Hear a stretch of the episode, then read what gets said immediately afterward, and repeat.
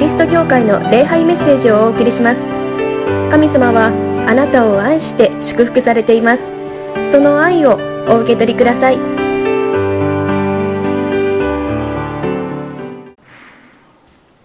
1週間のこの世の戦いの歩み皆さんお疲れ様でした。そしてお帰りなさいと言いたいと思います。ここは神様の家であり神様の時間。皆さんの本当の帰るべきところであります。この世の旅路をいつか終えたら私たちは死という門を通って神様のところ神様の家に帰っていきます。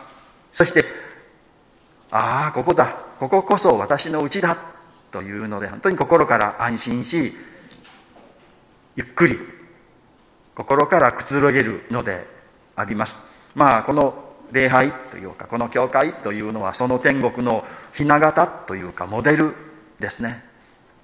礼拝のこの時はもう神1週間のうちの、まあ、一番神様に近いところであり近い時間だと思います。神様の手の中で神様の愛の中でゆっくり休んでいただきたい。そして元気になっていただきたい。この世は厳しいですからね。もう元気にならないと勇気をいただかないと出ていけません。けれども神様がおられる。私たちは一人ではないんだということを確信して1週間スタートしてまいりましょう。神様は今日もこの聖書を通して私たちに福音を語ってくださいます。聖書は神様からのあの愛の手紙ラブレターだとも言われています。ですから神様の愛を探しながらというか神様の愛を見つけながら聖書を読みそして神様の愛に満たされたいと思います。今日のあの聖書の箇所ですね第1のポイントですけれどもイエス様は許してくださるということです。皆さん先ほど聖書をあの読んでいただきましたね。本当にとても安心するほっとすることが書いてあるのではないですか？11節ですね。イエスは言われた。私もあなたを罪に定めない。ですね。私もあなたを罪に定めないとイエス様は言ってくださった。これはこの女の人に語られた言葉ですけれどもそうではないですよね。それだけではないというよりもこの女の人は、まあ、私たち人類人間を代表してその言葉を聞いたのであってこの言葉は私たち一人一人に語られた言葉であります。私もあなたを罪に定めないとイエス様が言ってくださるんですよ。嬉しいですね。あなたは罪がありますよ。あなたは罪人ですよ。あなたは罰を受けないといけません。あなたは滅びですよ。と言われるのを私たちは怖いな恐ろしいなと思ってドキドキするんですけれどもイエス様は罪に定めません。あなたは無罪です。あなたは無実です。あなたは全く罪がありません。あなたは全く清い人間です。と言ってくださる。宣言してくださるのであります。本当にこれほど嬉しい言葉はないし慰められ励まされ元気になる言葉はありません。まあ、あの直接この言葉を聞いたのはこの女の人です。この女の人はやっぱり罪を犯しました。してはいけないことをしてしまった。この貫通という悪いことをしてしまい見つかって。そして当時の法律、まあ、旧約聖書の立法ですけれども法律です、まあ、日本でいう憲法、ね、あの刑法というようなものですね。その法律によるならばもう石投げの刑になって死刑になってしまうということだったんですね。でそれを見つけた人がイエス様を罠にかけるちょうどいい、えー、口実になるというのでその女の人をイエス様のところに連れて行った。この人はこういうひどい罪を犯しました。この立法法律によりますともう死刑だと決まっていますけれどもどう思いますか？ここでイエス様はこう2つの答えを選ばないといけない。その法律の通り立法の通りにこの女の人は死刑です。悪いことしたんだから。と言うとイエス様が日頃教えていた神様の愛というのに背くことになります。そんなひどいことを言うんですか？反対にいや神様は愛だから許してあげなさい。と言うとこの法律に立法に神様の立法にあなたは逆らうんですか？ということになる。どう答えても窮地に陥るというまあ大手飛車取りと言いましょうかね。もうどう答えてもダメなんだという状況になったんですね。だけれども我らがイエス様すごいですよね。そのどちらでもない第三の答えを答えられたということです。ねあなた方のうちですねあなたたちの中で罪を犯したことのない者がまずこの女に石を投げなさいと言われた。でみんなはその言葉を聞いて考えた。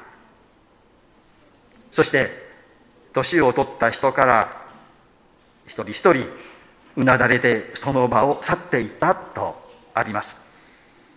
自分の手に自分のことを考え過去を考え胸に手を当てて考えたら自分がどんな人間なのかというのが分かってとても私には罪がないと言えなかったということですね。で誰もこの女の人に石を投げつけ罪に定める人はいなかったということであります。でイエス様も誰も罪に定めないんですね。私もあなたを罪に定めないですよと言って許しの宣言をそこでされたということであります。イエス様は許す権威を持っておられるんですね。のマタイによる福音書9章の6節にこういうことが書いてある。イエス様が言っておられるんですね。人の子が地上で罪を許す権威を持っていることを知らせようとかおっしゃってるんですね。人の子っていうのはイエス様です。イエス様がこの地上で罪を許す権威を持っている。イエス様はですね罪を許す権威を持っておられる。そのイエス様が罪に定めないと言われたらもう無罪ですよ。全くもうお咎めなし。権威を持っておられるイエス様が言われたまたですねヨハネの3章の17節にはこうありますね神が御子を世に使わされたのは世を裁くためではなく御子によって世が救われるためであるとあります。これ、御子というのはイエス様ですね。神様がイエス様をこの世に使わされたのは、この世を裁くためではなく、この世を救うためなんだ。イエス様は私たちを救い、私たちを罪に定めないと宣言するために、この世に来てくださったということです。私たちみんなその宣言を聞いたんですよ。皆さん聞きましたよね。私はもう罪に定めない。もう皆さんに罪はない。皆さんは無罪であり皆さんは全く清い人間なんだ嬉しいですねまあけれどもこの皆さんの中でいやいや私はそれほど悪い人間じゃないこの女の人はそれはひどいような罪を犯したかもしれないけれども私はそんなに悪い人間じゃない。イエス様をのこの煩わしてまであなたに罪はないと宣言を受ける必要はないですよ。という人が中にはあるかもしれませんけれどもそれはまあご自分のことがよく分かっていないということですね。ヨハネの手紙第1の一章の8節にこういうことが書いてあります。自分に罪がないというなら自らを欺いており真理は私たちのうちにありません。ですね。もしも罪がないというならばあなたは嘘ついてますと。罪がないなんてありえないでしょうと。そういうことをあなたが言うならあなたの言うことはちょっと信用ができませんよねということですね。まあ人と比べたならばあれほどひどいことをしていないって私たちは思います。あんなに悪いことしてない。私のことなんかそんなにひどい罪じゃないしこのようなことだったらみんなやってるんじゃないですかって私たちは思うんですね。けれどもどんな罪であろうと罪は罪でありますし神様から見たならば私たちと、まあ、この女の人また世の中にひどい犯罪を犯す人がいますね。あの人たちと私たち私はもうレベルが違う次元が違うあんな悪い人間じゃないなんて私たちは思いますけれども神様の目から見たならば50歩100歩なんですね。私のの昔住んでいた島根県の出雲市ですね。あの日の岬灯台という、まあ、灯台があるんです、まあ、高さ的にはですねあのかなり高い場所にあり高い塔なんです。でなんかの動かないエスカレーターがあるんですよね。まあ普通階段っていうんですけどね。のそこを登ってあの行くんですね。上まで。私高所恐怖症気味なのであんまり上がりたくない。で大体お友達なんか来ると案内するんですね。そして高いんだよと。登ってって私がお金出すから。すごい安い。100円ぐらいなもんなんですけどね。の登ってもらって下から私手振るんですけどね。で前私の先輩の牧師先生が来てですね案内したら草坂君一緒に登ろうとか言ってですね断れなくてですね。怖かったんですけれども登ったんですよ。ただ外に外に出ることができて風がビュービュー吹いていて。で下を見るとですねあの小さい人がいる。ああいう高いところから地上を見るとみんな人間小さいですね。そうなるとまあ子供も大人も同じようなもの点ですよね。まあ身長2メートルの人とまあ私なんかあったら全然違いますけれども上から見たならばもうほとんど一緒。変わらない状況ですね。まあ神様の目から見たらそうです。私たちもあの悪い犯罪者も似たようなもの50歩100歩みんな罪人なんだということです。けれども神様はそういう罪を犯している汚れている私たちを許してくださった。あなたに罪はありません。私はあなたを罪に定めません。あなたは無罪です。あなたは無実です。あなたを全く清めます。と言ってくださるんです。私たち全く罪がなく全く清い人間にされているんです。あの生まれた瞬間の赤ちゃんっていうのは全く清いです。全く悪いことをしていない。もう天使みたいなものですね。あのような状況になる。信じられませんね。ありえませんね。それは私たちの脳が勝手に言っていることであって神様の真実は違うんですね。イエス様が言われた通りあなたに罪はない。あなたは全くきれいな人間です。そのようにイエス様はしてくださっている。脳を信じちゃいけません皆さん。脳っていうのはかなりいい加減です。錯覚というのがありますよね。この錯覚なんかを見るとあのその錯覚を応用した芸術作品なんてあります。これ錯覚なんだ。これはただの絵なんだと思って見てもやっぱりちょっと変な風に見えますよね。これはいやいやこれはただの絵なんだよと。このような現実はないんだよと思ってもこう見ると脳は勝手にその騙されてしまうとか先入観というかそうなってしまう。だから皆さん脳を信じちゃいけません。イエス様の言葉を信じるんですよ。イエス様はあなたに罪はない。あなたを清めます。あなたは全く清い人間ですと言ってくださっている。私たちは素直にです。ああそうだ。私を罪なしとしてくださった私を清めてくださった。イエス様ありがとうございます。ってイエス様のことを信じて喜ぶことです。喜んでいいんですよ。あなたに罪はありません。イエス様は全てを許してくださっています。第2のポイントですね。私たちは人を裁くことができない。ということをこのことから教えられますね。あなたたちの中で罪を犯したことのない者がまずこの女に石を投げなさい。今まで生まれてから一度も罪を犯したことがない。生まれてから一度も間違いをしたことがない。生まれてから一度も悪いことを考えたこともしたこともない。という人があるならば。ということですね。そういう人は安心してあのあの人は悪いとかね。あなたはこれが間違っている。と言って人を人に罪を指摘することができるということです。どうでしょうか？私たち人の悪口を言ったり人の批判をしたりしますけれどもそういうあなたはどうですかと？どの口がそれを言ってるんですか？ということではないでしょうか？イエス様はですねマタイの7章の1節2節ですね。人を裁くなあなた方も裁かれないようにするためである。あなた方は自分の裁く裁きで裁かれ、自分の測る測りで測り与えられる。あなた方は人を裁いたり、人を批判したりする権利はありませんよと。全く罪がないならばそれができるかもしれませんけれども、あなたもあるでしょ？それを言うならあなたのこれはどうなんですか？都合のいいことわざありますね。あの自分のことは棚にあげてということありますね。まあ、自分が過去どのようなことをしたことはまあ問わないで言わないで置いといて自分は全く清い人間として人をこう批判する都合が良すぎますよね。何言ってんですか？あなた昔こうしたじゃないですか。今こういう思いを持ってるじゃないですかと。あの人をあなたが批判する資格があるんですか？ということですね。イエス様あのこのマタイの7章に続いて面白い例えを言っておられますね。7章の4節に、兄弟に向かって、あなたの目からおがくずを取らせてくださいとどうして言えようか？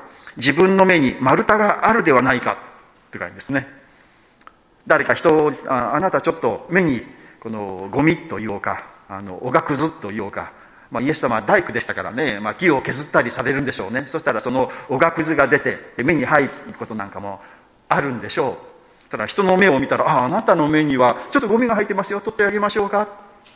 いやいやいや、そういうあなたの目にはおがくずどころか丸太が入ってますよ。目に丸太が入るってどんなことでしょう？ありえませんよね。目に丸太突き刺さってる人皆さん見たことがありませんか？ちょっとないですね。けれどもそんなようなものなんだというイエス様はユーモアを交えてこのことを話されたんですね。自分の目に丸太んぼがあるのに人の些細なそのおがくずのことを気にしてあなたこれがあるからダメだよ。こう直したらいいよとかね。これがあるからダメなんだよとか言っている。いやいやいやいやいやあなたはどうなんですか？あなたの生き方はどうなんですか？ということです。まあ、人のことをですねあのワイワイ言うのはちょっと楽しいですね。テレビのワイドショーなんかがこう視聴率がいいというのはそういう人間の心をあのついたものですね。自分のことは棚に上げてで人がああだこうだこうだこうだというのをこう言って楽しむみたいなところ。いやいやいやいやあなたはどうですか？そんなこと言える清い人間ですか正しい人間ですか？いい人間ですか？ということを考えなさいということです。自分の胸に手を当ててみて自分がどんな人間なのか？人のことを言える人間なんだろうか？ということを反省する。そうするならば誰も人のことを言えなくなる。あのいいことわざがありますね。あの人の振り見て我が振り直せっていうことわざあります。人が間違えああの人こんなひどいことをしているなと思ったらいやいや私にもそういうことないかな似たようなことないかなというのをこう考えて反省する。ああそうだ私もこんなことがあるなこれは反省しないといけない直さないといけないですね。イエス様は教えられたんです。誰も人のことを裁くことができない。みんな自分が裁かれる身なんだ。このことをみんな思っていたらこの世の中もっともっと素晴らしい世の中になるのではないでしょうか。人から悪く言われたくない。人に批判されたくない。と思って私たちはいつもこの防衛というか防御をしていますね。みんなそうですよね。まあこの攻撃は最大の防御なりとかいう言葉がありますけれども自分が攻撃される前に人を攻撃してですね自分が攻撃されないようにする。まあお互いに批判し合って傷つけ合うのがこの世の中本当に悲しい世の中ですね。ですからそうじゃないんだ。私たちは人のことをどうのこうの言えるような清い人間じゃない。神様に許されてそして生きている人間なんだ。と謙遜に皆さん生きようじゃないですか。それはこの世の中平和になるための一つの大切な条件だと思うんですね。誰も裁くことはできない。だから反対に誰からも私たちは裁かれることはないんだということです。第3のポイントですね許しを喜ぶ生活ということです。イエス様はこう私もあなたを罪に定めない生きなさい。これからはもう罪を犯してはならないと言われました。生きなさい。これからはもう罪を犯してはならないとイエス様はこの女の人に言われて励ましを与えられたんですね。罪というのを皆さん何でしょうか？罪。罪というのはこの聖書はギリシャ語ではあのハマルティアという言葉が使われています。このハマルティアというのが罪というふうに訳されているんですけれども直訳をするならばあの外れた外れた矢と言いましょうかね。外れという意味。的外れという意味があります。昔私が子供の頃お店に行くとあの当たりの飴があったんです。当たりくじっていうか抽選というか。1個買って中をあの開けるとあの当たりとですね当たりだと当たり的に当たった矢ですね。そのカードが入っているんです。そうするともう1個もらえてもう1回抽選ができるというあの飴があったんですね。で意外と明かりが多いんですよ。でそれをまた開けるとまたあるともう1個あの抽選ができるという。まあ、運がいいとですね1回でこの3個の飴がもらえるというあののがあってとても嬉しかったことを覚えていますけれどもあの当たりの矢というのは本当にいいなって今でもこう思うんですね。でこの当たりの矢というのがまあ正常だということですよ。普通だというか自然だというのはこの当たりの矢。けれどもこの矢が的から外れているというのを罪って言うんですね。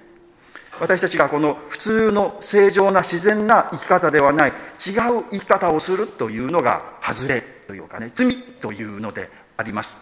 ここでイエス様はもう罪を犯してはならないというのはちゃんとした生活正常な生活ではない違う生活をしてはいけませんよとおっしゃったんです。ではこの正常な生活というのはどういう生活でしょうか。この聖書的に言うならばですね簡単です。正常な生活まあいわば当たりですよね。当たり屋の生活はイエス様がおっしゃったもう私もあなたを罪に定めないというのが正常な生活ですよ。ああ私は神様から許されている神様から愛されている神様に救われていると信じて感謝して生きるということが当たり屋ですよ。正常な生き方というかあの当たり前の生き方というか自然な生き方です。私は神様に愛され神様に許され神様に清められいつも神様と共に生きる。神様は私をいつも愛していてくださり導いていてくださる。いろんなことが起こるんだけれどもいろんな問題があるんだけれども神様はちゃんと知っていてくださり全てのことを益にしてくださるんだ。私たちが失敗したことも過去に起こした間違ったことも神様は不思議な方法で益にしてくださる。そしていつか死の門を通って神様は喜んで私たちを天の国へ導いてくださると信じて生きること。それが正常なというか普通の自然な生き方だということです。で罪の生き方というのは何かというともうあなたを罪に定めないと言われたイエス様を信じないことですね。ああ私はダメな人間だ。私はこんな悪いことをしてしまった。私は神様に愛されるわけがない。神様に愛されるためにはもっともっと我慢こう頑張って努力して、えー、生きないといけない。まだまだその努力が足らないから私は清められていないし私は神様にも愛されていない。愛されるためにはもっと頑張らないとダメなんだと思うような生き方が実は罪の生き方なんですね。そういう生き方をしないで私は誰からも愛されない。神様から愛されない。人からも愛されない。きっとこの女の人ね、寂しかったんじゃないかなと思うんですね。そしてそういう私を愛してくれる人というのをこうふらふらと求めてしまった結果がそのようになったのではないかなと思うんです。でもこの女の人が、いや、私は愛されている。神様に愛されている。神様に認められている。私はこれでいいのだという自信を持つならば、そのようなことに走ることはなかったんじゃないし、これからも走る必要はないんだということです。私たちがいろいろなこと悪いことというのは私が神様に愛されている許されているということから離れた結果そのようなことが起こる。人が信じられないとかですね。生きていてもしょうがないとかつまらないとか思うのはですね神様のこの愛から離れているまあ外れですよ。あるべき生き方ではない違う生き方に陥ってしまっている。そうするとこの世の中がこのように乱れてしまうのであります。全ての人がこの当たり屋の生き方私は神様に愛されている許されている。もう人を恨む必要もないし人を妬む必要もない。神様は私に全てのものを与えてくださっている。その神様の愛を生きることです。イエス様はそれを願っておられるしそれを教えるためにこのように来られたんですね。女の人に誰からももう責められることはないし責める人があってもあなた気にする必要はありませんよ。私はあなたを許しているしあなたを愛している。神様もあなたを許している。あなたを祝福している。それを信じて希望を持っていきなさい。大丈夫だからとイエス様が語ってくださっているということです。それは私たちにも今語られていることであります。神様の愛の中を生きる愛されている許されている祝福されている。必ず全てのことは益に変わると信じて生きることができる私たちは本当に幸せな人間であります。きっと私たちからこの世界にその幸せがそして平和が広がっていくのだと思うんです、まあ、このコロナの中にあっていろいろ鬱陶しいなとかあのいろんなことがありますけれどもそれでも全てのことは益に変わる神様に愛されている守られているということを信じてこの1週間歩み始めましょう。お祈りをいたしましょう神様罪ある私たちを愛して許してくださっています。ありがとうございます。私たちの救いのためにイエス様はこの世に来てくださり、十字架にかかってくださいました。私たちを全く許し、全く清めてくださいました。ありがとうございます。しかし私たちはそのことを忘れてしまって人を裁いたりすることがあります。自分にも悪いところがあるにもかかわらず、それを棚に上げてです。そうではなく、本当に人を愛を持って許し、愛を持って見守り、また自分自身も反省し、より素晴らしい人間になっていきたいと思います。いつも神様に愛されている、許されている、見守られているという、この当たり屋の、えー、人生を歩んでまいります。あなたはいつも私たちを見守っていてくださいます。そのことを喜び、感謝し、神様を賛美しながら今週も生きてまいります。あなたの愛からもう二度と離れたくありません。二度とあの冷たい罪の生活に戻りたいとは思いません。あなたの許し、あなたの清め、ありがとうございます。この一週間もあなたと共に歩みます。よろしくお願いをいたします。イエス・キリストの皆によってお祈りをいたします。アーメン。それではしばらく成長の時を持ちましょう。